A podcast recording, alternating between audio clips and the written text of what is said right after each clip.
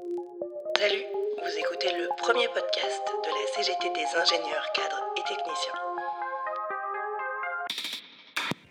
Aujourd'hui, on va vous expliquer pourquoi est-ce qu'il est important de rester mobilisé lors de cet acte 2 contre la réforme des retraites initiée le 5 décembre dernier.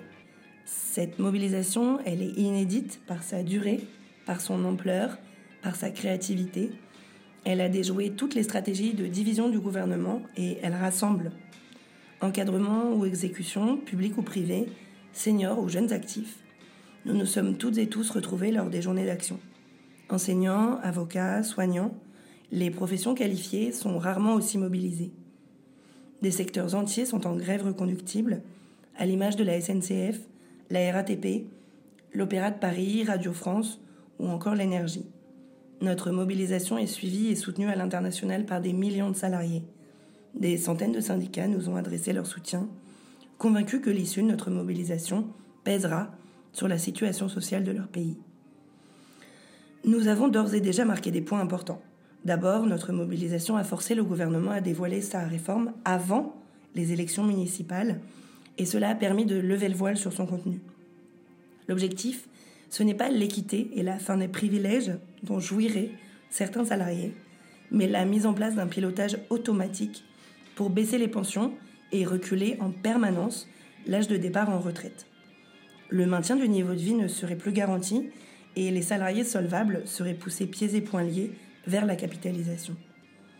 Comme nous l'avons révélé, l'exclusion des cadres supérieurs de la répartition intégrale priverait notre système de retraite solidaire de leurs cotisations, soit en moyenne de 4 milliards d'euros chaque année. La réforme du gouvernement creuse donc les déficits. Les vrais bénéficiaires sont désormais à visage découvert. Il s'agit des banquiers, des assureurs, des différents gestionnaires d'épargne retraite, BlackRock en tête. C'est ce qui nous a permis de gagner la bataille de l'opinion, avec, malgré les manœuvres du gouvernement, une large majorité de la population opposée à cette réforme. Enfin, l'intersyndicale s'est élargie à la CFE-CGC, e et malgré les tentatives de diversion du gouvernement avec la vraie fausse suspension de l'âge pivot, la majorité des organes syndicales exige toujours le retrait du texte. Et pour cause, l'étude du projet de loi démontre un hold-up démocratique inédit. L'essentiel des dispositions sont renvoyées à des ordonnances ou à des décrets. Les parlementaires seront donc sommés de voter un texte à trous.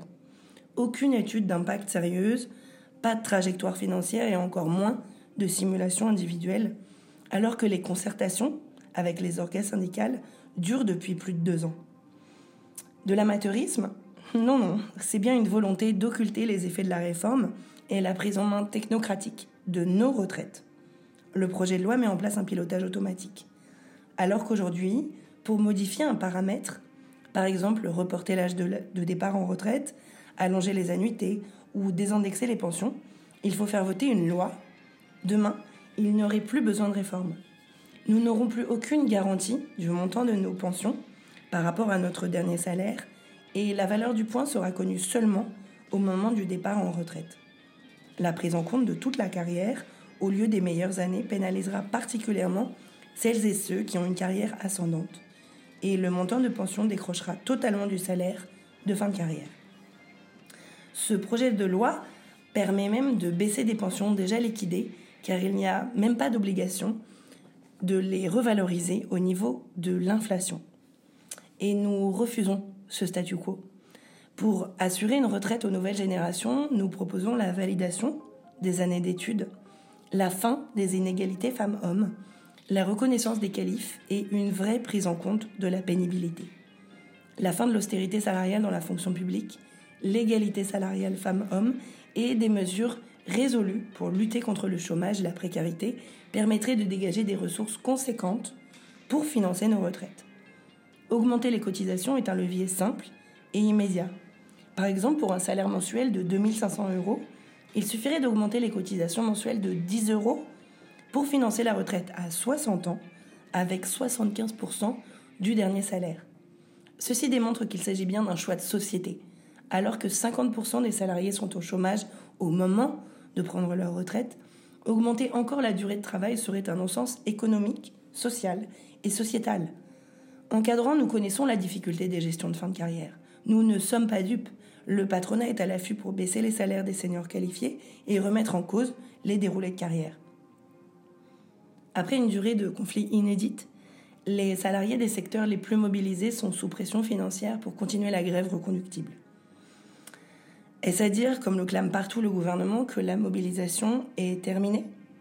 Au contraire, elle rentre dans une nouvelle phase, car le projet de loi vient à peine de passer l'étape du Conseil des ministres. Les débats parlementaires, même limités au plus strict par le gouvernement, dureront encore jusqu'au mois de mai, avec au milieu les élections municipales. Le gouvernement a réussi à faire l'unité des forces de gauche qui exigent toutes le retrait du texte et ont formulé des propositions alternatives. C'est donc à nous maintenant de construire ensemble les suites de cette mobilisation. Il nous faut mettre chaque parlementaire face à ses responsabilités et exiger qu'il ne vote pas ce texte de régression sociale. L'intersyndicale nationale va continuer à appeler à des temps forts de grève et de manifestations pour lesquels il nous faudra être les plus nombreux possibles. De nombreux secteurs sont déjà rentrés dans la bataille. Au-delà, la diversité des modes d'action doit nous permettre de continuer à déjouer tous les pronostics du gouvernement. Jeter de parapluie des salariés de Météo France, démission collective des médecins hospitaliers, lancer de robes des avocats, jeter de manuels scolaires des enseignants, de code du travail des inspecteurs du travail, chorégraphie des femmes sur à cause de Macron. Il y a autant d'actions à décupler.